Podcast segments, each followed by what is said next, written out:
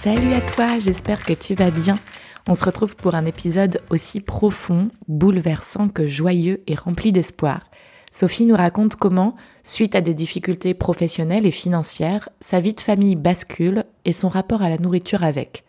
Il va s'en suivre de longues années de boulimie, hyperphagie et orthorexie, passées sous silence total avant d'entamer un processus de guérison et de fun. Nous passons du rire aux larmes dans cet épisode, alors je suis particulièrement heureuse et émue de te le partager aujourd'hui. Sophie nous montre à quel point tout est possible dans la vie à partir du moment où on prend conscience de ses besoins et que l'on se fait bien accompagner. Si tu te sens en difficulté, surtout ne reste pas seule. Bonne écoute. Bonjour Sophie et bienvenue sur le podcast Techizen. Bonjour Elodie, merci à toi de me recevoir aujourd'hui. Écoute, avec grand plaisir. Ça fait un moment qu'on s'est rencontrés sur Instagram et qu'on a échangé sur euh, euh, diverses choses. Tu as participé à mon sommet virtuel. Enfin, voilà, je pense qu'on on aime mutuellement ce qu'on fait et on a bien accroché. Donc, euh, ça a été tout naturellement que je t'ai proposé de participer à cet épisode. Ben, merci à toi pour l'invitation. Est-ce que, en quelques mots, tu peux te présenter pour commencer? Ouais, donc ben, je m'appelle Sophie Paul. Euh, aujourd'hui, je suis euh, thérapeute, j'utilise différents outils, donc l'hypnose, la sophro, euh, la PNL, l'analyse transactionnelle, enfin bon, plein d'autres outils. Euh, Aujourd'hui, j'accompagne principalement euh, les personnes qui euh, souffrent de troubles du comportement alimentaire qui sont en recherche de perte de poids, même si j'accompagne également sur d'autres thématiques, mais c'est un axe qui devient aujourd'hui de plus en plus présent dans ma pratique parce que moi-même, du coup, j'ai euh, eu une petite histoire euh, de troubles du comportement alimentaire euh, avec prise de poids et perte de poids. Et oui, une histoire qui me semble très riche d'enseignements et c'est pour ça que je voulais qu'on prenne un moment pour en parler. On va commencer directement dans le vif du, dans le vif du sujet avec cette première question. Tu as grandi dans quel milieu familial? Euh, ben, j'ai grandi, donc j'étais fille unique. J'ai grandi euh, dans un milieu familial, donc avec mon père et avec ma mère. Venaient, euh, enfin l'un et l'autre, euh, mes deux parents venaient de, de milieux plutôt populaires. Euh, pas forcément avec beaucoup de, moyens euh, financiers. Euh, et voilà, sinon après j'ai vraiment grandi dans une famille aimante avec beaucoup d'ambivalence. mais j'ai voilà, j'ai vraiment eu des parents aimants qui, qui ont été là au mieux de ce qu'ils ont pu, mais, mais voilà, avec aussi certaines défaillances. Et oui, alors forcément, on va s'attarder un petit peu plus sur celles-ci parce qu'elles y sont pas pour rien dans, ton parcours, même si effectivement c'est important de noter que c'est pas parce qu'il y a eu euh, certaines défaillances qu'il n'y a pas beaucoup d'amour et, et, de présence. Euh, et justement, tu parles d'ambivalence. Tu me disais que une des premières ambivalences, c'est celle de tes parents qui étaient très différents dans l'expression de leurs émotions et qui rapidement t'a fait ressentir une insécurité à ne pas savoir comment exprimer tes besoins. Ouais, en fait, euh, j'ai grandi avec euh, bah, du coup mon père qui avait plutôt euh, tendance à euh, camoufler ses émotions. C'était presque même quelque chose. Dès lors que j'exprimais une émotion, euh, je me faisais, je me faisais disputer. C'était pas bien. J'étais trop émotive. donc il y avait vraiment, je me souviens, hein, dès que je devais, dès que j'étais amenée à exprimer quelque chose, c'était Sophie, calme-toi, Sophie contrôle. Et puis, euh, en parallèle de ça, j'avais une mère euh, qui, euh, bah, une mère qui, est psy et qui, du coup, bah, elle était dans une recherche de me faire exprimer sans cesse justement les émotions. Et voilà, et donc, du coup, c'était un conflit permanent entre les deux. L'un qui me disait tais-toi et l'autre qui me disait Sophie, qu'est-ce qui se passe? Voilà, avec évidemment euh, toutes ces postures et tous ces tons extrêmement opposés et qui faisaient que, bah, qui ont fait que moi, clairement, euh, je ne savais pas où prendre mes marques là-dedans. Et eh oui. Et du coup, tu étais quel type de petite fille? Euh, bah, j'ai été une petite fille euh, très sage. Je m'appelle Sophie. J'ai grandi avec l'idée que Sophie veut dire sagesse. Pendant très longtemps, c'était euh, Sophie. Bah, Sophie, elle est sage. Sophie, elle est polie. Euh, j'étais une petite fille. C'est marrant parce que des adultes que je rencontre encore aujourd'hui et qui me connaissaient quand j'étais enfant me disent que j'étais très timide et réservée. Donc, j'imagine que c'était ce que je devais renvoyer. Moi, j'avais l'impression euh, euh, d'être euh, très dans mon imaginaire, en fait. Très, voilà, j'aimais beaucoup la nature. Je, bah, enfant unique, j'aimais beaucoup les autres, mais j'appréciais aussi beaucoup les temps seuls. Mais en tout cas, voilà, j'étais une petite fille où, malgré cette timidité, j'avais une grande joie de vivre. Mais il y avait aussi quand même des choses qui me, voilà, où je, je, je, je, me sentais pas forcément toujours à ma place. J'étais euh, très euh, poussée à être responsable de par mes parents. Donc, euh, donc voilà, il fallait bah aussi toujours remplir les bonnes cases, faire en sorte que je ne fasse pas de vagues. donc j'étais une petite fille, voilà, très sage pour bien sublimer le prénom que je porte. Quoi. Magnifique. Et alors, une autre euh, ambivalence s'installe à peu près à cette période, si j'ai bien compris, c'est lors des fêtes familiales. Tu dis, les repas de famille signifiaient fête et en même temps restriction. Ouais, c'est ça. Mais, et ça, c'est vraiment du plus loin que je puisse m'en souvenir. Dès que j'ai, voilà, de mes premiers souvenirs où euh, il y a des moments euh, de fête familiale ou bien euh, des dîners d'amis, enfin voilà, entre amis et de mes parents, bah il y a toujours un petit truc qui traîne sur la table. Je pense à des petites cacahuètes, des pistaches, j'adorais les pistaches. voilà, et puis bah, du coup, c'était des choses qu'il n'y avait jamais à la maison. mes parents avaient une façon de consommer, en tout cas d'acheter de l'alimentation qui était très sain, des légumes, tout fait maison. Euh, et puis, c'était surtout très, très mal euh, de, de, manger autre chose finalement que des choses saines. Bon, après, euh, la notion de saine, on peut y revenir, mais voilà, et puis euh, donc du coup, bah, pas de bonbons, pas de gâteaux. Euh, donc bah, du coup, quand moi je pouvais aller euh, donc à, des fêtes comme ceci ou les, premiers anniversaires quand on est enfant, ah bah, moi c'était c'était Disneyland quoi. Hein. c'était youpi, plein de bonbons. Donc là c'était j'en mange, j'en mange, j'en mange parce que bah, derrière j'en ai j'ai pas droit à la maison. je me souviens dans la cuisine il y avait un, pot en verre dans lequel il y avait des crémas. C'était le seul donc des bonbons. Hein. c'était voilà, des, vieux bonbons pour, pour les jeunes qui pourront euh, peut-être écouter le podcast. Euh, et je me souviens, c'était un bonbon une fois par jour après le repas du soir et c'était tout ce que j'avais le droit en termes de sucre.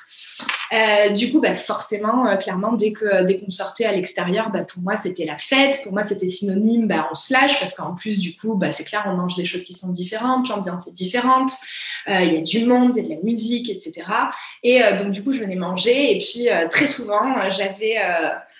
c'était, enfin, en tout cas, dans mon, dans mon souvenir, c'était très souvent mon père. Après, peut-être que ma mère agissait aussi ainsi, mais c'était très souvent Sophie, enlève ta main là.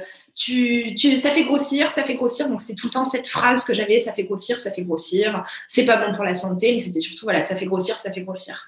Donc, donc ouais, une nouvelle ambivalence là à ce moment-là. Ok. Et donc, effectivement, dans ton parcours et ton rapport à la nourriture, tu identifies une influence de ton éducation. Par une éducation, bah, ça c'est bien, ça c'est mal, mais sans nuance. Et puis, euh, bah, les parcours euh, de toute famille où il peut y avoir des difficultés financières ou autres. Et là, ton papa se met à être hyper contrôlant sur la nourriture à un moment donné. Ouais, c'est ça. En fait, il y a euh, mon père, bah, forcément, n'ayant jamais euh, trop regardé ses émotions, bon, pour, ces, raisons. Ben, du coup, au, niveau de son, au niveau de son vécu, ben, en effet, il venait d'un milieu qui était populaire, où en plus il y avait eu plusieurs périodes dans la vie euh, quand il était lui-même enfant et ado, ou euh, grosso modo la famille dans laquelle il venait, il y a eu un petit peu de moyens à un moment donné, puis on a tout perdu, puis on a eu un petit peu à nouveau de moyens, puis on a à nouveau tout perdu. Euh, et du coup, bah, mon père était resté dans cette idée-là, ce qui avait été, ce qui a été couplé en fait à autre chose, à savoir que mon père à un moment donné rencontre des difficultés au niveau de son boulot. Et en fait, à ce moment-là, donc juste avant ces, difficultés qu'il va rencontrer au niveau du boulot, euh, mon père, par le biais de son, boulot, justement, se retrouvait à être énormément, à faire la enfin voilà, être dans des dîners, à être dans des apéros. Donc, il avait pris du poids. Et puis, ben, un moment, il rencontre ces difficultés euh, au niveau du boulot, qui du coup remenacent à nouveau les difficultés financières de la famille parce que ben, on ne savait pas si euh, allait pouvoir rester dans l'entreprise dans laquelle il travaillait. Bah là, du coup, il se coupe complètement de l'entreprise. Euh, il se coupe aussi complètement de, de nous, euh, donc à savoir de ma mère et de moi. Là, c'est-à-dire, je me souviens à l'époque, hein, l'image, elle est dure, mais euh, c'était le fantôme qui rentre.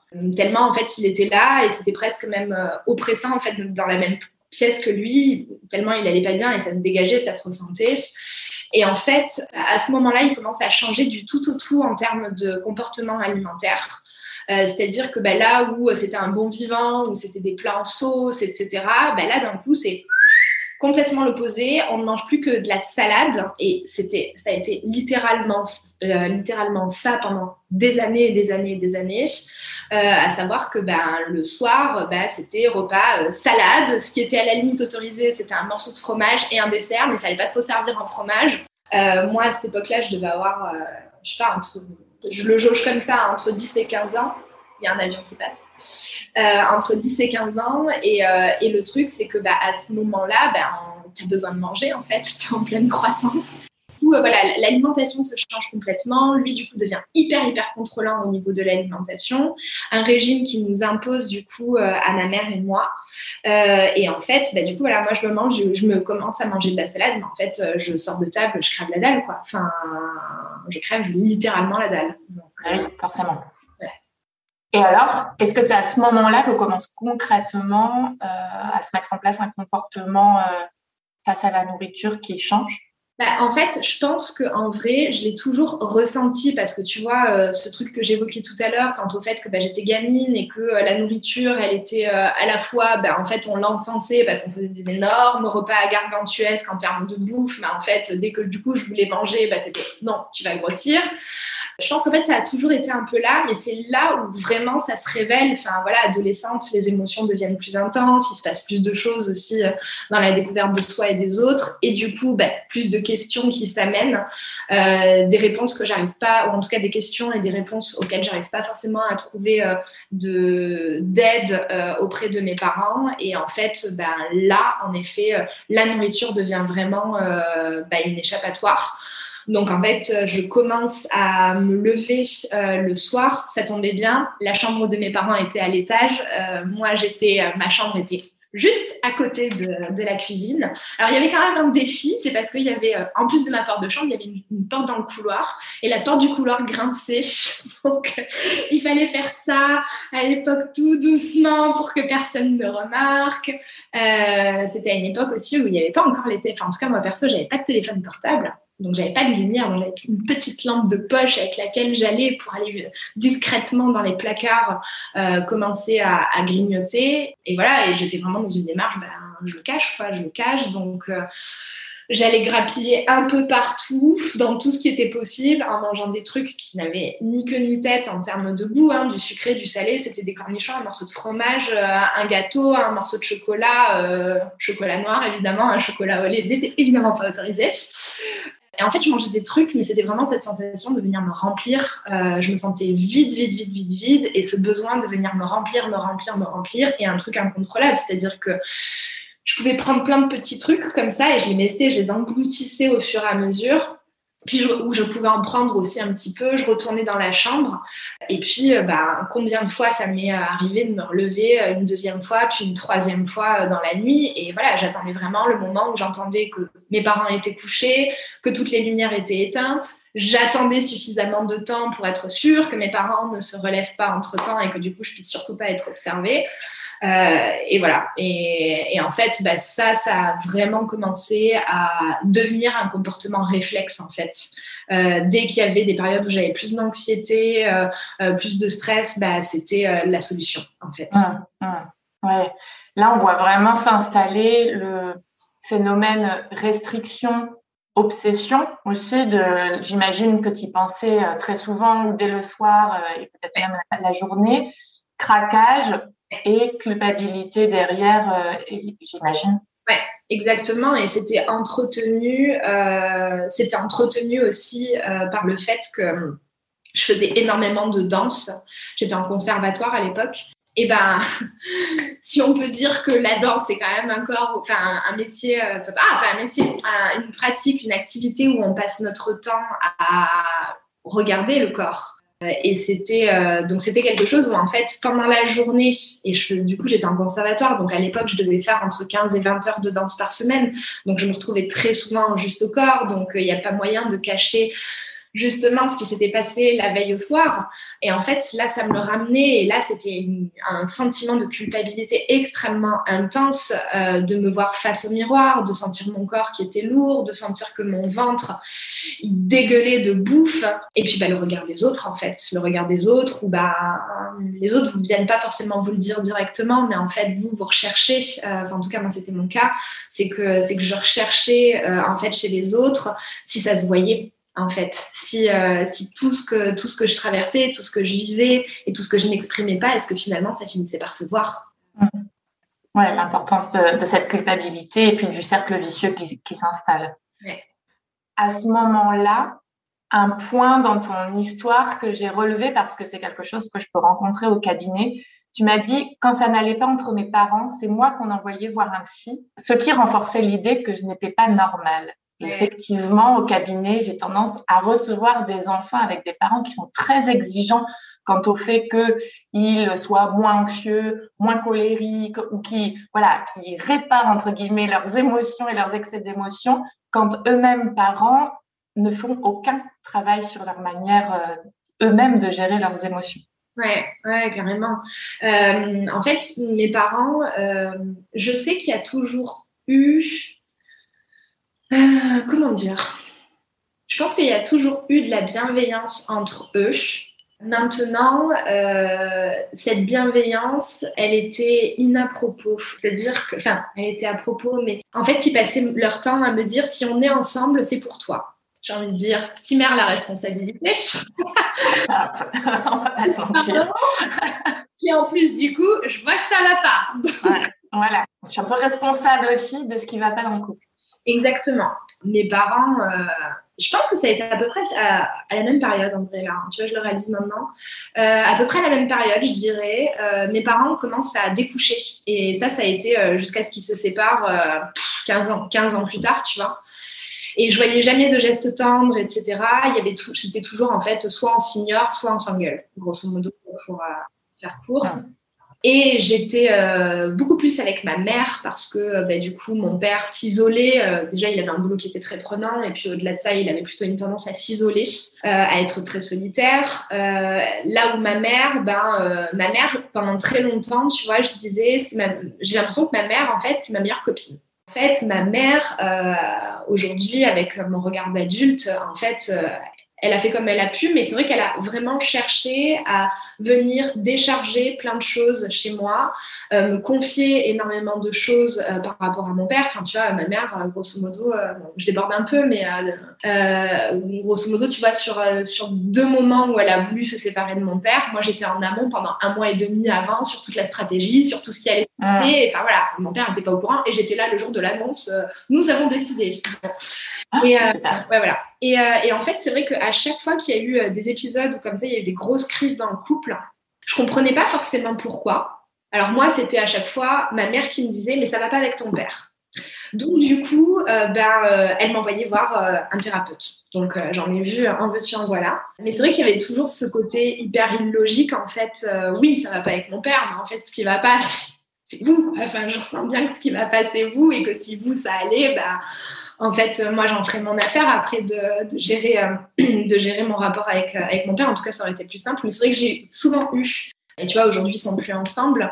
Euh, mais il y a toujours encore un peu ces, euh, ces, euh, petites phrases là de temps en temps où c'est c'est l'autre, c'est la faute de l'autre. Et du coup, bah voilà, c'est la faute de l'autre. Du coup, c'est la faute de personne.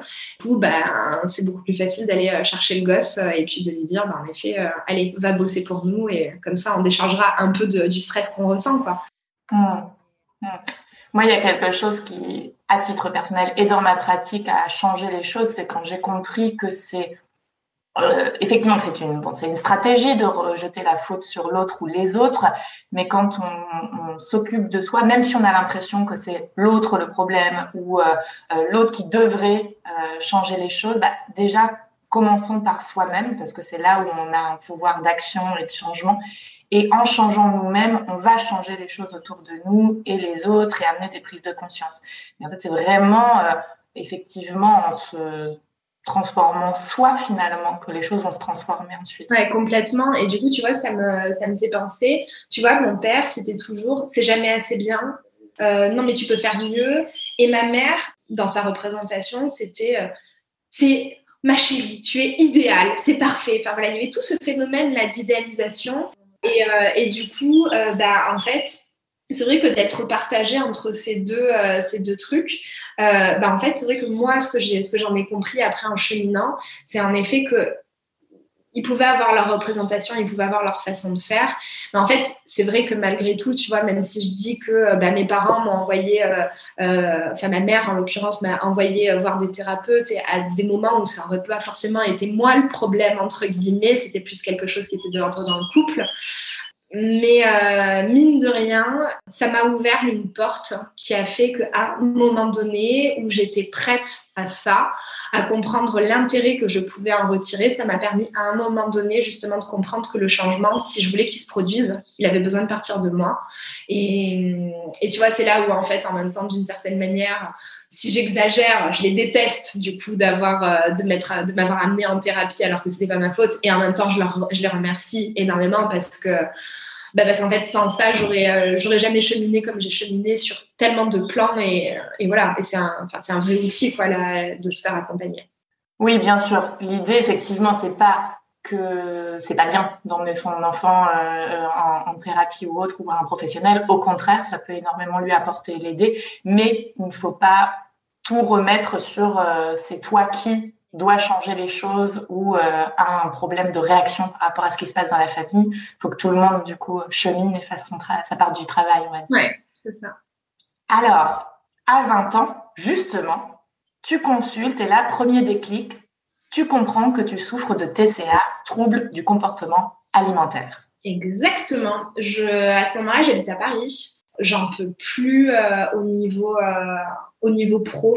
Euh, enfin, au niveau pro, j'étais en train de, de, faire mes études, mais j'étais en, enfin voilà, j'avais un rythme qui était très soutenu entre les études et, les stages successifs que je pouvais faire. Et j'étais vraiment en détresse à ce moment-là. Vraiment, enfin voilà, ça a vraiment été une période qui n'a pas été évidente. Ça a d'autant plus pas été évident parce que j'avais commencé à prendre conscience que que je voulais en fait changer la relation que je pouvais avoir avec mon père. Je parlais pas d'alimentation à ce moment-là. Pour moi, j'étais absolument pas normale en fait, tu vois, d'avoir ce rapport avec l'alimentation. Et donc du coup, bah, c'était mon truc à moi, mais j'en parlais pas, je n'avais jamais parlé. mais en tout cas, par contre, le fait de parler de mon père, voilà, des conflits et de la souffrance que je pouvais en avoir, ça c'était quelque chose dont je pouvais parler assez facilement. Je vais voir au départ quelqu'un par rapport à ça, par rapport à ce trop-plein émotionnel, parce que ça fait euh, euh, peut-être un an ou deux que euh, le peu de fois où je vois mon père, j'essaie en fait de ramener des conversations avec lui, c'est-à-dire de de lui dire que la façon dont il me dit que je suis grosse, euh, quand on sort de voiture pour aller manger au resto et qu'on n'a même pas encore mangé, ben en fait euh, ça passe pas, euh, j'en peux plus, que euh, ces comportements voilà systématiques, c'était quelque chose qui était quasiment quotidien. Bah, à ce moment-là, en fait, voilà, j'ai vraiment le, besoin de me faire accompagner parce que je trouve plus de solutions avec mon père, parce que j'arrive à un stade où je me dis, bah, en fait, la seule solution, c'est de couper, c'est d'arrêter, donc de partir dans un extrême. Et en fait, du coup, je vais voir quelqu'un pour ça. Oui, parce que je te coupe, mais ce qu'on n'a pas précisé, c'est qu'en plus, donc il y a l'hyper-contrôle sur la nourriture à la maison, mais à un moment donné, tes euh, grignotages, si j'ai bien compris, se voient sur euh, ton poids et ton père, à ce moment-là, te le fait remarquer et donc commence le tu es trop grosse, il faut maigrir. Ouais, non, mais euh, enfin. il y a un moment donné une scène pour moi qui, qui reste emblématique euh, de enfin voilà qui reste une scène euh, traumatique en fait euh, à cette période là c'est je suis en pleine adolescence et mon père je pense qu'en fait mes parents se rendent compte que du coup je prends du poids parce que bah, du coup qui dit que je vais m'empiffrer le soir bah, je mange bien au-delà de mes sensations de faim et de satiété. Donc en fait du coup bah, in fine forcément je prends du poids même si je fais beaucoup de sport un jour, mon père, je me souviens, on, était à table et mon père euh, commence à me dire Bon, Sophie, euh, tu prends du poids. Euh, et là, je dis Mais non, non, non, non, non, non, non. Et là, en fait, je me souviens, il me chope par le bras et, il m'amène dans la salle de bain et il me dit Maintenant, tu te pèses. Et du coup, j'étais en pleurs, je voulais pas parce que je savais très bien ce qui allait se passer sur cette balance. Et, en fait, ben, évidemment, j'ai fini par monter sur la balance, le tout dans des cris, dans des larmes, enfin voilà. Et, et là, en fait, je me pèse. Et là, mon père me dit Tu vois, t'es qu'une grosse vache. Donc, euh, bah, c'est ce que je te, disais après. Hein, en fait, c'est que du coup, j'ai vraiment associé euh, cette image-là. En fait, euh, donc, trouve une vache dans un magazine un jour, je la, je la découpe et je la colle dans mon placard avant de m'habiller le matin. Comme ça, c'est sympa. je regarde ça et ça me, ça me donne envie de bien choisir mes vêtements. Mm-hmm. Et, et, voilà. Et en fait, c'est vrai que bah, là, à ce moment-là, du coup, c'est la première fois où ça où en fait finalement l'abcès commence à se, à se, crever en fait de façon violente. Euh, moi je me mure encore plus dans le silence et évidemment j'ai encore plus bouffé derrière.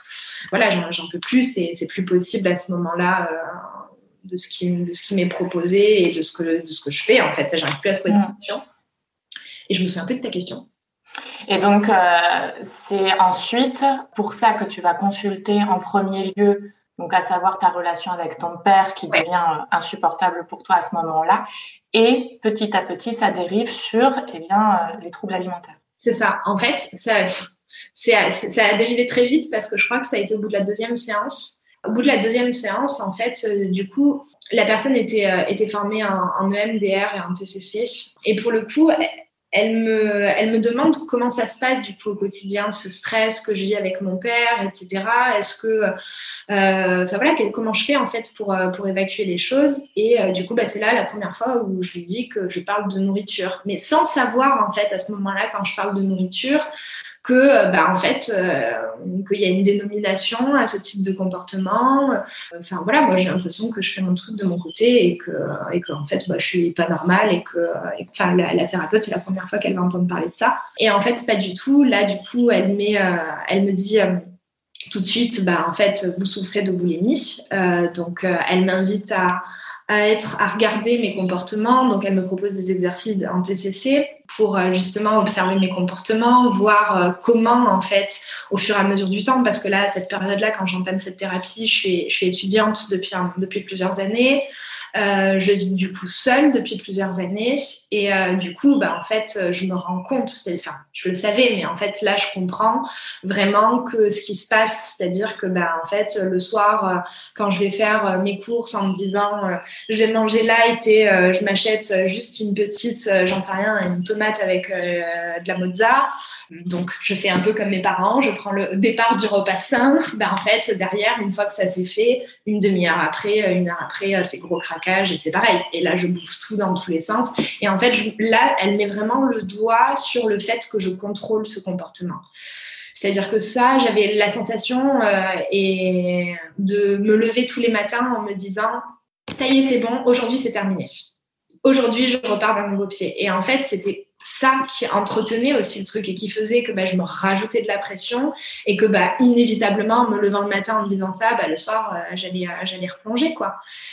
Donc, euh, donc ouais, voilà, là, elle met vraiment le mot là-dessus et cette thérapie bah, me permet de comprendre, fait, de faire le lien entre du coup ce comportement très restrictif du côté de mon père, très permissif du côté de ma mère, bah, à cet impact sur, sur mon alimentation, à un impact aussi sur la prise de poids euh, que, je peux, que je peux avoir.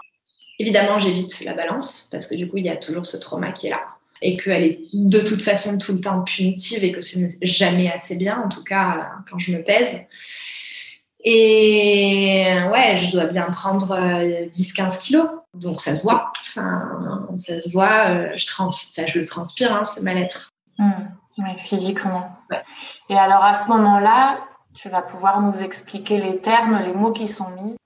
Donc, euh, la boulimie, euh, ben, grosso modo, euh, c'est que je commence en fait à, avoir un sentiment de perte de contrôle. En fait, c'est ça qui se passe à chaque fois que j'ai des crises. Donc, du coup, je vais absorber, et c'est le soir, je vais absorber ou le week-end si j'ai rien à faire. Ça va être, en fait, je vais prendre tout ce qui me vient. Alors, des fois, je le préparais, c'est-à-dire que des fois, j'allais faire des courses volontairement pour ces moments-là. Et d'autres fois, j'étais dans la résistance. Non, non, non, non, non, non, non, non. Donc, volontairement, je n'achetais rien.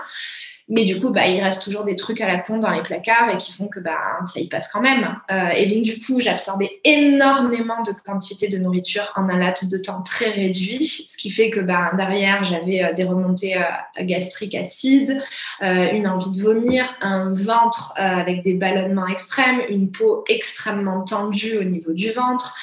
Je, je, me suis rendu compte aussi, et ça beaucoup plus tard, je me suis rendu compte aussi que en fait, ça m'avait généré des, euh, de l'apnée du sommeil, un inconfort incroyable pour dormir, parce que va dormir quand. Là. On conseille plutôt de manger léger avant de dormir. Ouais, c'est ça. C'était tout l'opposé. Donc voilà, donc du coup, je commence à mettre en place des comportements de boulimie où, euh, pour le coup, ben, derrière, je viens mettre des, des, éléments compensatoires, ce qui va le différencier euh, de l'hyperphagie. Du coup, bah, là, en fait, je, voilà, je vais me dire, du coup, bah, allez, je fais beaucoup de sport. Ou alors, le lendemain, et pendant deux, trois jours, j'arrive à tenir, je mange quasi rien. En me disant, je vais perdre comme ça le poids euh, que j'ai pris dans ces excès euh, de, de crise de, de boulimie.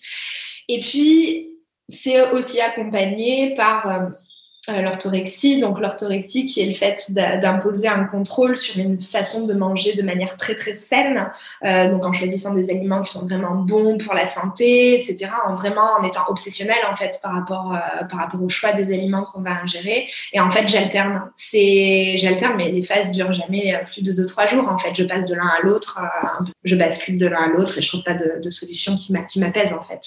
Ok.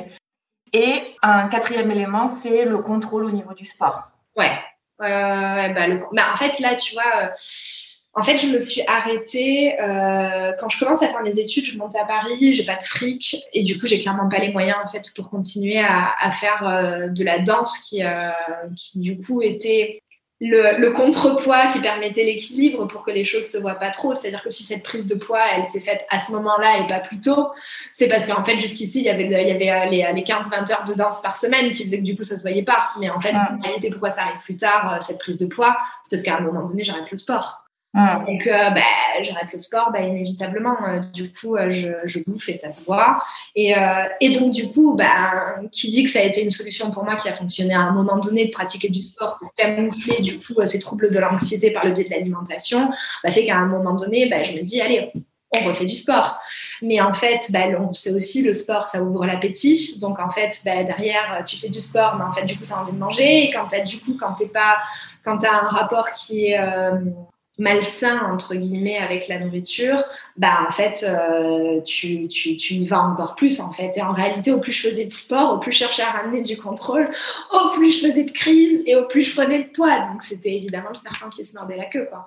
Et oui, ouais, il se met en place euh, ce cercle vicieux. Donc tu comprends à ce moment-là que tu n'as pas le contrôle sur ce cercle vicieux, il y a de l'incontrôle par rapport à ces crises ou choses comme ça, mais par contre que tu entretiens le cercle vicieux de par le comportement de restriction, traquage, culpabilité. c'est ça. Qu'est-ce qui t'aide à t'en sortir concrètement? Euh, je pense vraiment le premier truc et qui est euh, vraiment le conseil, euh, enfin le conseil en tout cas de mon vécu, le truc qui m'a le plus délivré, ça a été donc ça a été quand j'étais accompagnée par par cette par cette psy. Là pour la première fois du coup je mets un mot sur ce qui se passe et du coup, pour la première fois, j'ai euh, des mots pour expliquer ce que je vis.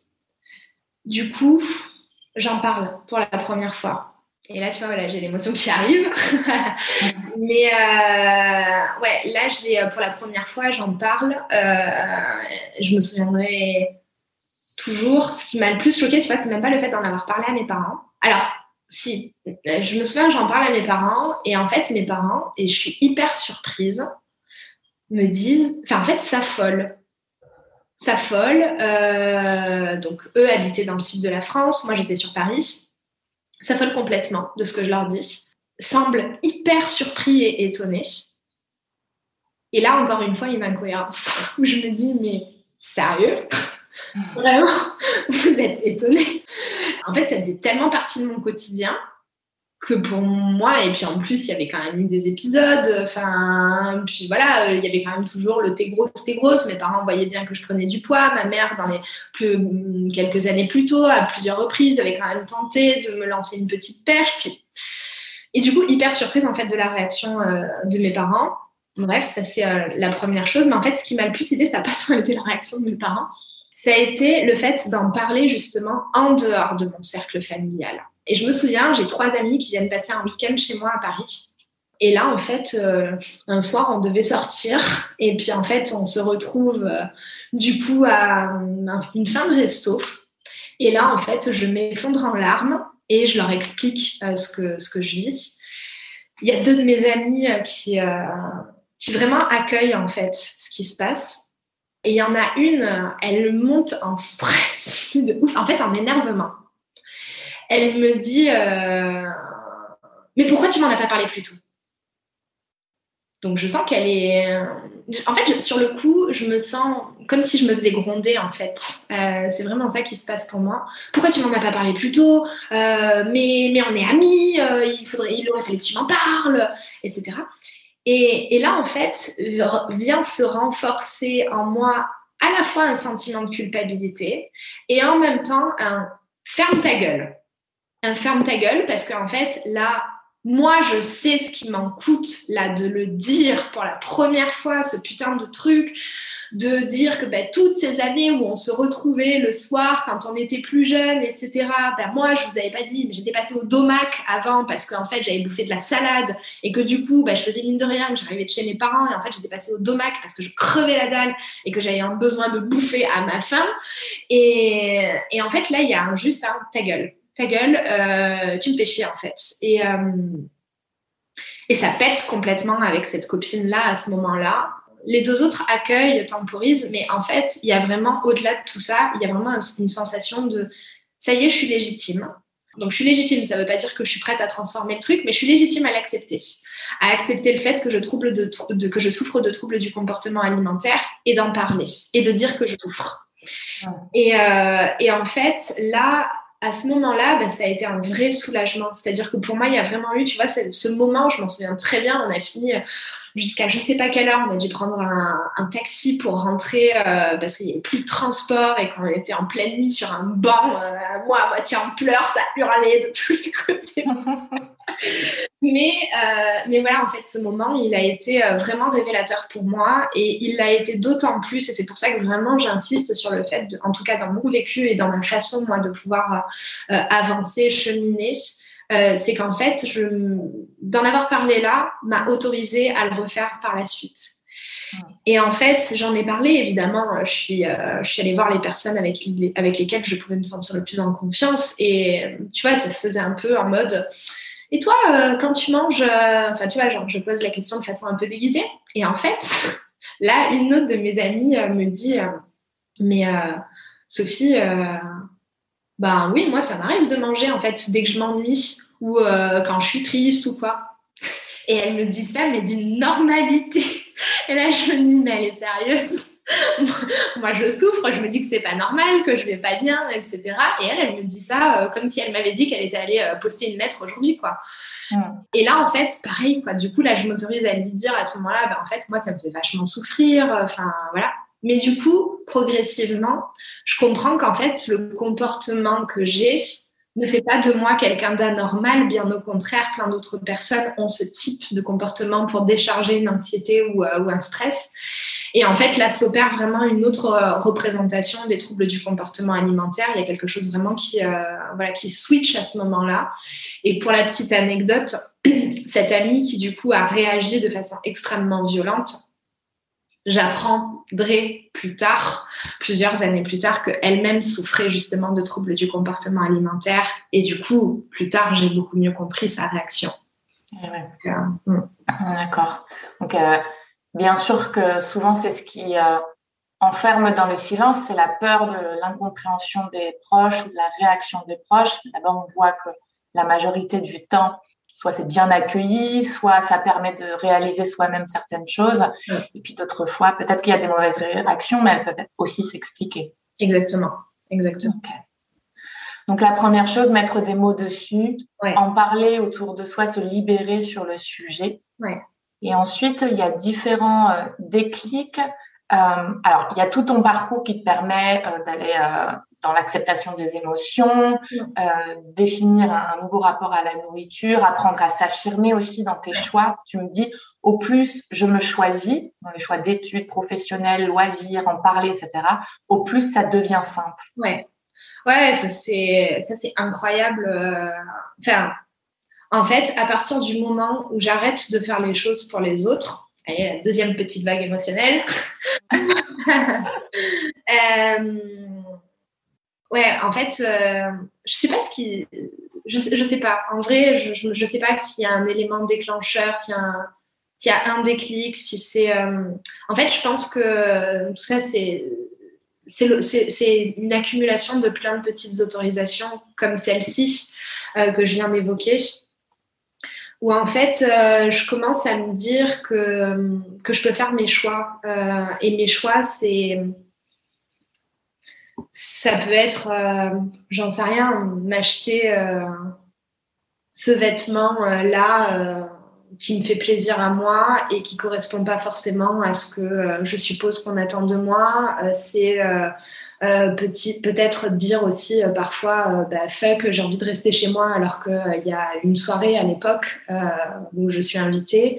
Je pense que c'est une accumulation de plein de petites choses comme ça où à un moment donné, en fait, je commence à décider les choses pour moi, je commence à en fait, à m'affirmer, pareil, voilà, c'est vrai qu'au niveau des études, bah, je fais des, des, pauses dans mes études pour partir à l'étranger parce que, parce que j'ai envie de ça. et, et du coup, je me donne les moyens parce qu'évidemment, euh, vu que je suis en train de faire quelque chose par lequel je ne suis pas soutenue par mes parents, je m'engage en fait pour moi. C'est-à-dire que quand je dis je m'engage, c'est-à-dire que bah, je veux partir à l'étranger, bah ok, je fais une pause dans mes études, bah, je vais bosser en fait. Vous voulez pas m'aider, bah c'est pas grave. Moi je crois suffisamment en ce qui me paraît bon pour moi et ça me fait suffisamment de bien de me dire que je taffe pour ça. Euh, pour, euh, pour pouvoir partir. Et donc, en fait, voilà, je crois qu'il y a plusieurs, plusieurs déclics comme ça qui me permettent de, de pouvoir euh, choisir euh, au niveau du boulot aussi. Euh, par la suite, quand je finis mes études, j'ai une super opportunité dans la boîte dans laquelle je suis à ce moment-là d'évolution parce qu'il y a une fusion sur la boîte. Enfin voilà, grosso modo, Sophie reste, on a besoin de toi et, et en l'occurrence dans le cadre de cette fusion. Et puis en fait, là, c'est. Mais non, en fait. Non, en fait, euh, je trime là depuis X temps. J'en ai marre, en fait, de me faire passer après les autres, après cette boîte. J'en ai marre de me retrouver épuisée. Donc en fait, bah non, je me casse, en fait. Et, et je pense qu'il y a plein de trucs comme ça. Et tu vois, bah, mes parents, bah, la comprennent pas, mais bah, je m'en fous que vous compreniez pas, en fait. Je me casse. Et, et voilà. Et en fait, je pense qu'il y a eu toute une accumulation comme ça qui a fait que, bah, au fur et à mesure, j'ai pris davantage confiance en moi. J'ai appris aussi parce qu'avec l'âge, euh, à la période où j'étais adolescente, bah, je découvrais l'intensité de mes émotions. Là, je commençais à m'y familiariser aussi un peu plus. Et au fur et à mesure, bah, j'ai moins besoin de manger en fait. C'est ça qui se passe. C'est-à-dire qu'au plus je m'affirme, au plus je me choisis, au plus c'est simple, au plus du coup bah, je me sens bien.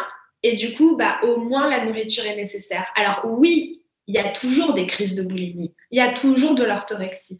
Euh, mais ça va être euh, sur des moments plus restreints. La crise, elle va pouvoir être très intense, ça va pouvoir durer vraiment un bon paquet de temps, mais euh, c'est plus aussi automatique. C'est plus le truc où c'est sûr et certain que ça va revenir tous les soirs. Il y a quelque chose qui s'apaise progressivement et qui fait que du coup, bah, voilà, une autre option commence à émerger progressivement. Et là, il y a deux autres déclics ensuite qui t'aident dans ton parcours. Le premier, c'est avoir, euh, après avoir passé plusieurs mois à l'IT, euh, tu, tu, comprends qu'en fait, ton image du corps est faussée. Et le deuxième déclic, ça va être une formation en diététique qui te fait réaliser que finalement, nourriture peut être égale à énergie et plaisir. Ouais. Et en fait, il y en a même un troisième que j'ai pas évoqué, qui est euh, par rapport à euh, mon ex. Je te, je te ferai le, truc après. Très bien. Euh, en fait, il y a. tu peux me rappeler le premier Excuse. Oui, j'ai mis les deux en un, mais le premier d'abord, c'est après plusieurs mois alité, euh, tu te rends compte que ton regard au corps est faussé. Ouais. En fait, bah, au moment où je me casse de ce job, euh, je redescends euh, dans le sud avec pour projet, qui, qui, est un projet que je préparais en réalité depuis un an et demi, deux ans, de partir à l'étranger pendant plusieurs mois bon, j'ai une merdouille au niveau de la santé, mais qui devait durer euh, un mois. Et en fait, au lieu d'un mois, ça dure 6-7 euh, mois. Donc, euh, et sur les 6-7 mois, je suis alitée quasi, quasi 3-4 mois. En fait, là, du coup, je suis à ce moment-là dans un comportement d'orthorexie. Donc, c'est-à-dire que je suis vraiment dans, vu que je suis alitée, il faut que je contrôle parce que du coup, bah, là, je ne peux pas bouger. Donc du coup, je mesure vraiment ce que je mange. C'est-à-dire que là, ça part loin. C'est-à-dire que je mesure à la petite cuillère la quantité d'huile d'olive que je vais mettre pour faire cuire euh, le truc, tu vois. Mm. Je prends plaisir à cuisiner, etc. parce que c'est un truc que j'adore, mais en même temps, c'est toujours dans le contrôle. Et puis, euh, bah, la vinaigrette, bah, je vais, euh, si, je, si je mange une salade, la vinaigrette, c'est en mode, je vais en mettre une cuillère à café, alors qu'en réalité, pour que ça ait du goût, il faut que tu en mettes 3-4, tu vois. Et, donc voilà, donc je mesure tout, tout, tout, tout, tout, tout, tout, parce qu'en fait, j'ai l'impression d'être énorme, parce que j'ai peur d'être encore plus grosse que ce que je me vois et dans ce que je ressens. Et que je suis pas hyper bien. Je suis habitée, euh, c'est pas le top. J'avais pour projet de partir en voyage, il y a tout qui est repoussé. C'est à nouveau hyper conflictuel avec mon père, euh, parce qu'il y a des paliers évidemment. Hein, tout euh, ne, se, résout pas en une conversation. Et en fait, là, ben, du coup, un jour, je me pèse. Je, donc, la balance était devenue euh, vraiment le, truc à abattre. Donc, c'était, j'en avais pas, c'était très loin de moi. Et là, j'étais chez ma mère, je me pèse.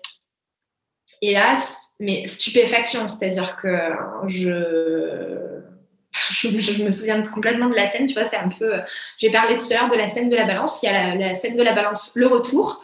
Mhm. Euh, et, et, en fait, là, je suis stupéfaite par le chiffre qui, euh, qui est marqué. Parce que, en fait, je fais le. Donc, j'ai, à ce moment-là, j'ai. je dois avoir 25, 26 ans. Et je fais le poids de quand j'en avais 14, 15 ans. Donc, euh, je suis hyper mince en fait. Pas beaucoup. Mm. Je suis très, très, très mince. Et, euh, et, en fait, je me voyais énorme. Deux secondes avant, mais vraiment deux secondes avant, je me voyais énorme. Je me pèse. Je me souviens, la première réaction, ça a été je retire tous mes vêtements et je vais devant un miroir. Et, là, en fait, je me regarde.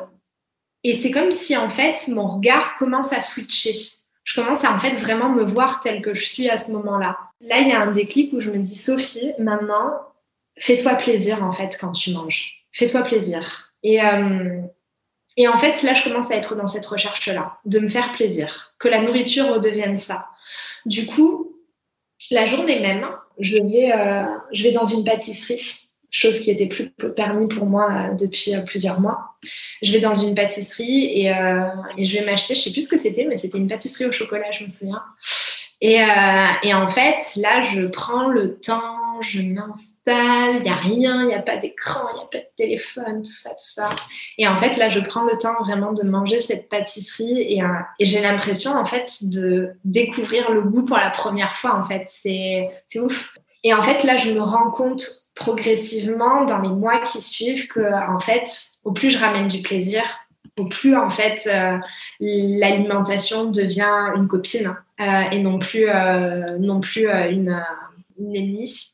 Et, et voilà, il y a les, les, les, mois, les années passent. J'ai de temps en temps, malgré tout, des périodes où je vais un peu moins bien. Ça, c'est ma béquille. donc du coup, bah, dans ces cas-là, j'y retourne. Et puis, euh, première fois où j'ai une euh, relation euh, amoureuse engageante avec quelqu'un qui,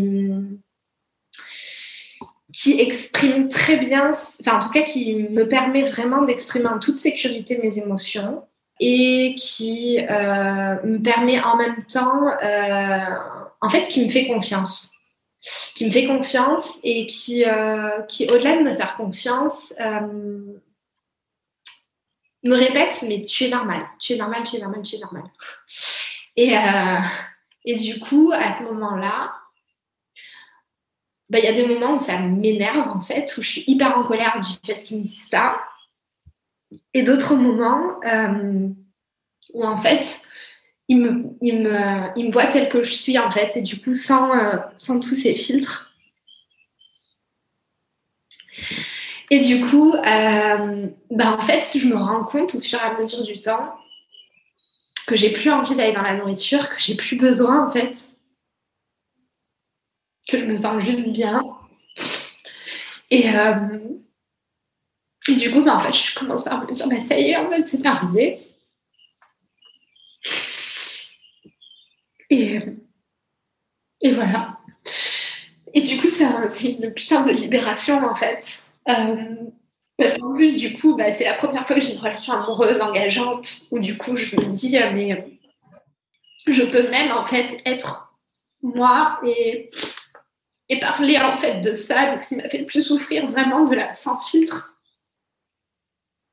Et je peux même le transformer en étant aimée, en fait, du coup, parce que dans le fond, c'était que ça, ce qui faisait que j'en parlais pas, c'était la peur de ne pas être aimée, la peur d'être rejetée, etc.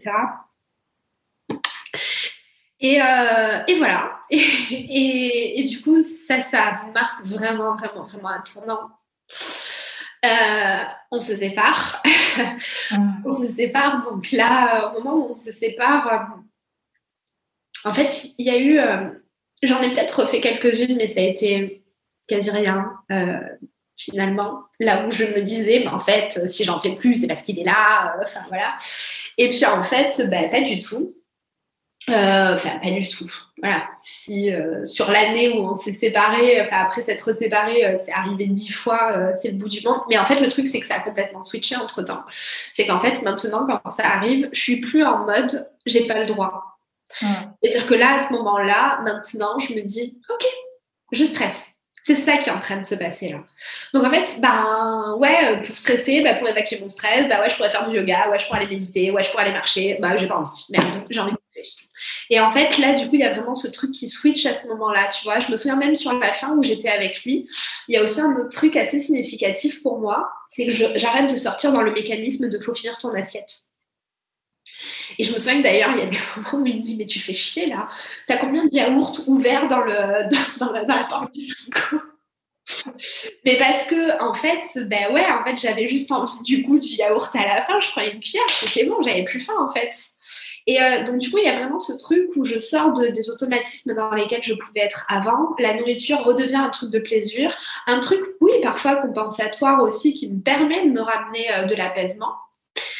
Mais euh, du coup, ce que je constate aussi, c'est que je m'arrête hyper rapidement en fait, que j'ai, je, je fais plus des excès de nourriture, qu'il y a plus ce truc le lendemain avec lequel je me lève, il faut que ça change, aujourd'hui il faut pas que tu manges, voilà. Il y a vraiment plus ce truc là, tu vois. Et en fait, bah, à ma grande surprise, je prends pas de poids quand je me sépare de lui, parce qu'évidemment, du coup, c'était euh, l'idée derrière. Et donc, en effet, j'arrive à ce déclic euh, de. Euh, je, suis, je suis thérapeute entre temps, j'ai fait une reconversion, machin. Et en fait, il y a énormément de personnes qui viennent à moi pour des troubles du comportement alimentaire. Ouais, surprise. Et là, je me dis, bon, ok, c'est cool, mais euh, je sens qu'il me manque des, euh, éléments euh, diététiques, nutritionnels, en fait. Et du coup, je me forme auprès de Émilie Fumé pour apporter du coup cette partie-là au, niveau, au niveau de ma compréhension et du coup de ma capacité à pouvoir mieux accompagner de façon plus, plus complète. Et en fait, là, c'est euh, la confirmation parce que je comprends dans le corps la façon dont les, euh, dont l'alimentation vient se métaboliser dans le corps. En fait, là, je comprends véritablement bah ok en fait la nourriture euh, c'est quoi? C'est du carburant pour avoir de enfin, voilà pour avoir de l'énergie et du plaisir et c'est tout et en fait, je comprends là, à ce moment-là, euh, ce qui se passe quand j'ai faim. Je comprends ce qui se passe quand, euh, euh, bah, en fait, euh, quand euh, j'ai ma première sensation de faim. Ça signifie simplement que je viens de finir de digérer mon repas précédent. Ça ne veut pas dire que j'ai vraiment faim. Donc, en fait, je commence à comprendre aussi comment faire pour avoir un poids mince avec lequel je suis bien en fait enfin au-delà d'être mince je m'en fous en réalité mais c'est simplement être bien avec mon corps je commence à comprendre comment ça se passe évidemment, au milieu de tout ça, j'ai continué de me faire accompagner sur plein de choses dans ma vie qui, du coup, ont levé les stress, ont levé euh, les points de blocage. Et du coup, tout ça fait que, bah, du coup, je suis prête à accueillir, à comprendre ce qui se passe au niveau du corps. Et ça, c'est le vrai dernier déclic euh, en date qui, pour moi, me permet de comprendre, mais surtout me permet d'accompagner. Et en fait, tu vois, quand tu m'as proposé le podcast, euh, je me suis dit, putain, mais c'est génial, en fait. C'est tellement génial de pouvoir faire profiter à d'autres euh, ce par quoi je suis passée. Mais euh, aussi, bah, moi, en fait, j'ai un peu l'impression, si tu veux, de parler à, à l'enfant, à l'ado, à, la jeune adulte qui en a chié, qui a mis plein de choses en place pour entretenir, mais derrière pour surtout essayer de déconstruire pour, pour mieux choisir. Et en fait, mais bien, je suis vraiment hyper, hyper, hyper heureuse que tu, que tu m'aies proposé le podcast euh, parce, que, parce que pour moi, c'est vraiment. Euh, bah, je suis vraiment fière en fait aujourd'hui, du coup, tu vois, de pouvoir parler de ça. Et, euh, et du coup, au niveau de cette compréhension, bah, c'est aussi, tu vois, là aujourd'hui, quand j'accompagne, je commence toujours par un volet diététique. On ne fait jamais plus que ça au départ. Et en fait, c'est là où je me dis, mais putain, si tu comprends en fait ce qui se passe dans ton corps, mais en fait, les TCA s'arrêtent pour, en tout cas, une grosse partie. Et ça, je l'observe, c'est-à-dire que en, consultation dans les personnes que je reçois, 80% des personnes que j'accompagne, après avoir fait une séance diététique en expliquant ce qui se passe dans le corps, pas partir dans des régimes, pas dans des trucs où ça va amener de la frustration ensuite, en fait. Simplement être dans la recherche de plaisir, dans la recherche d'amener de l'énergie et dans le fait simplement bah, de pouvoir être bah, conscient, en fait, de son corps, conscient de ce qu'on en fait au travers de ce qu'on lui donne. Bah, en fait, je le remarque, quoi, 80% des personnes, il n'y a, plus de, a plus de troubles du comportement alimentaire euh, quand on se revoit à la séance d'après. Ah. Donc, ouais, euh, voilà. Ouais, on voit bien euh, le, dans ton parcours les différentes étapes, les différents déclics et ce qui t'a permis euh, aujourd'hui de transformer tout ça. Je te remercie énormément pour ta transparence et, tes émotions parce que ça touche énormément et c'est tellement important de pouvoir transmettre ensuite ce, ce, parcours. Déjà, merci pour ça. Et il y a deux petites choses que ça m'a évoquées. Euh, la première, c'est quand tu parlais euh, de aujourd'hui, ça peut m'arriver parfois de compenser avec la nourriture, mais c'est plus un souci. Euh, moi, ça m'a ça m'a fait penser au rapport qu'on peut avoir avec l'alcool et qui est pourtant très admis, c'est-à-dire qu'on va à des moments avoir besoin de tout lâcher, lâcher la pression, etc. Boire avec excès éventuellement, ou boire en tout cas, même jusqu'à avoir la gueule de bois le lendemain. Et c'est hyper admis pour tout le monde. À partir du moment où il n'y a pas une addiction et quelque chose de malsain avec ça, c'est hyper admis. Et donc, ça m'a fait penser à cette relation-là avec la nourriture que tu as aujourd'hui. Ouais, carrément. Et euh, ce que je dis, c'est euh, souvent que l'alimentation, c'est un truc qui, entre guillemets, t'a permis de ne pas devenir dépressif. Euh, en ce sens que bah, c'est ta béquille, en fait. Et que bah, tu as des béquilles, en effet, si on prend l'exemple de l'alcool, la, de bah, en effet, l'alcool, c'est hyper admis. Si on prend l'exemple de, il y a 20 ans de ça, euh, la clope, euh, c'était hyper admis. Aujourd'hui, ça l'est beaucoup moins. Euh, si on prend le pétard, bah, c'est pareil. En fait, si tu mets la, clope avec le pétard en face, bah, le pétard, c'est absolument pas autorisé. Là où la clope l'est. En fait, tout ça, il y a des espèces de gradations de ce qui sont permis ou pas. Pourquoi? Parce que c'est légal, parce que du coup, il y, a une, entre guillemets une éthique ou pas religieuse et culturelle derrière, etc. Mais en fait, ben, moi, j'ai envie de dire aujourd'hui, il y en a des gens pour qui c'est le sport et du coup c'est hyper admis aussi. Euh, en fait, c'est en même temps tu trouves bien la béquille que tu peux au moment où tu en as besoin et que c'est ok en fait et que euh, bah, c'est simplement apprendre, à mon sens, à comprendre ce qui se passe, mettre de la conscience pour faire en sorte de pouvoir euh, sortir de ce mécanisme de je subis et davantage choisir. Et, c'est ok en fait, euh, c'est ok d'avoir envie de picoler un verre de verre, d'un verre de vin ou autre. en plus, bah, à la fin de ta soirée parce que tu as passé une semaine de merde, etc. Maintenant, ce qui peut être cool, c'est que tu boives ton verre de vin là maintenant et que demain matin, ou demain dans la journée, tu te poses la question pourquoi tu l'as bu ce verre Et répondre à ce besoin. Exactement. passage. Exactement. Mais, euh, mais ouais, moi, je trouve ça, finalement, d'une certaine manière, tu vois, je trouve ça entre guillemets sain. Euh, enfin, en tout cas, quand on arrive à, à, y mettre de la conscience, je trouve ça sain. Enfin, mieux vaut, euh, mieux vaut finalement évacuer le stress plutôt que de le garder. Mmh. L'idée, c'est de remettre de la conscience là-dedans, comme tu le dis. C'est-à-dire qu'on on a besoin de ce type de comportement, et puis il faut vivre, voilà. Mais effectivement, que ce soit pas quelque chose qui permet l'unique évacuation du stress, mais de se dire, OK, Là, j'ai passé une semaine de merde. La semaine dernière, c'était pareil. La semaine d'avant encore. Peut-être que là, il y a quelque chose, une question derrière à se poser et un besoin auquel il faut répondre autrement qu'avec euh, des comportements de compensation. Exactement, je pense qu'en fait, il faut vraiment observer si euh, y a quelque chose qui, à un moment donné, quel que soit le comportement, le, produit, la substance, l'objet, euh, je pense que c'est simplement à un moment donné, regarder si ce comportement compensatoire nous fait plus souffrir mmh. que la situation au départ.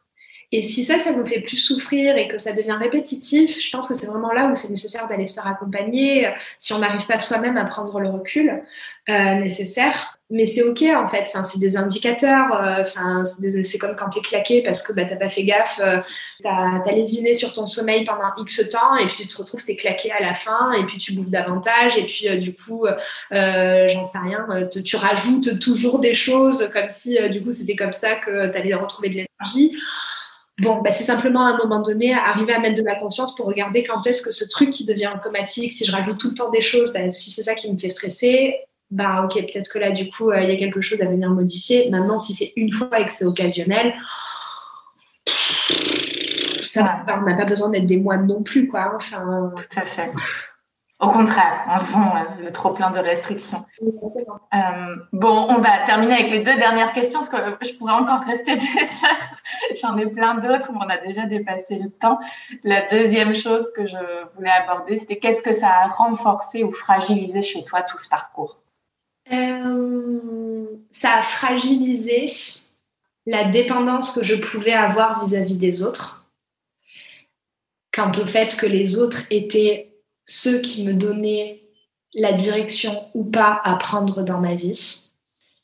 Et ça m'a donné une confiance, une force, une joie de vivre, une envie de me dire que. Enfin, c'est pas une envie de me dire parce que c'est ce que j'expérimente dans ma vie, c'est qu'en fait, tout est possible. Tout est possible à partir du moment où, euh, où on en prend conscience, où on a envie de changer, et où on s'y engage. Ça va pas changer forcément en une semaine, mais quand on continue d'avancer, quand on comprend pourquoi on le fait, quand on se rappelle de ce que ça nous apporte, quand on remarque, et tu vois, c'est ça là vraiment pour moi aussi aujourd'hui d'un point de vue très personnel de ce podcast, c'est qu'en fait, ta proposition et mon intervention aujourd'hui me fait me rendre compte aussi de mon évolution même si j'en ai conscience, mais le fait aussi là de revenir sur toutes ces choses, de tous ces éléments, de toutes ces étapes, euh, me fait clairement euh, me dire cool, cool. En fait, ça en vaut la peine. donc, euh, donc en fait, quelle que soit la détresse que les personnes qui peuvent nous écouter peuvent ressentir, en fait, c'est possible. Hein. C'est vraiment possible. restez pas seul. Faites-vous accompagner. Parlez-en autour de vous dans la façon qui est la plus juste pour vous avec les personnes avec qui vous vous sentez à l'aise de la manière et de la, au rythme où c'est possible pour vous. Mais en fait, c'est vraiment possible d'avancer. Mais ça peut prendre du temps ou pas. Chacun, chacun son rythme. Et puis, c'est aussi euh, voilà, de comprendre que ben, y a des moments où on est prêt à faire évoluer les choses. Il y a des moments, il y a d'autres choses qui sont prioritaires et c'est pas c'est pas ce qui est le plus important voilà, cette expression que tout arrive à, tout arrive à point tout est attendre. Bien joué, parce que j'aurais pas pu t'aider. en tout cas, du coup, effectivement, à son rythme et chaque petit pas compte, quoi. Ça, c'est important. Alors, euh, pour terminer, que fais-tu aujourd'hui et où est-ce qu'on peut te retrouver? Euh, Ce que je fais aujourd'hui, je vis ma vie. Je crois que c'est le premier, euh, le premier truc que je fais je la kiffe. Euh, en tout cas, je vais faire en sorte d'y ramener le plus de kiff possible. Ou ben, je suis, euh, si je dois donner une réponse très française, on se définit par ce qu'on fait en termes de métier. ben, Je suis hypnothérapeute, sophrologue, je fais du Reiki aussi. je suis à Villeneuve-les-Avignon, donc à côté d'Avignon, dans le Gard. Voilà, j'accompagne en visio et également en, en présentiel. Et voilà, je kiffe. C'est le principal. Et donc, on te retrouve sur Instagram, yes. Sophie Paul, tiré du bas hypnose. Merci parce que je le connais pas. J'ai chanté direct. Ok. Bon, est-ce que tu as, il y a quelque chose qu'on n'aurait pas évoqué que tu aurais envie de dire?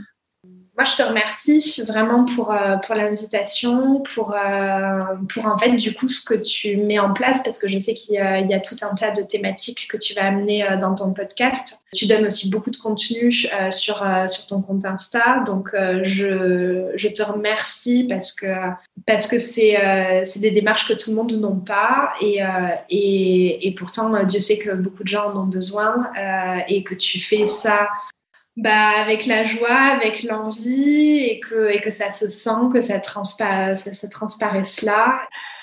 Merci à toi, c'est moi qui suis émue du coup sur ce podcast. Beaucoup d'émotions dans ce podcast. Vraiment, merci, merci à, euh, à, toi aussi pour ta vulnérabilité et ta transparence. Je pense que tout ça, euh, bah voilà, ça compte ce qu'on fait et c'est important. Donc, euh, merci et puis, euh, ça ne fait que commencer toute cette route du kiff. Yes, exactement. cette continuation. Merci à toi aussi. Bye. Merci d'avoir écouté cet épisode jusqu'au bout. Si vous appréciez ce programme, n'hésitez pas à le soutenir de manière totalement gratuite en le partageant autour de vous, en vous abonnant et en laissant un avis. Je vous dis à très vite pour une vie plus zen au quotidien.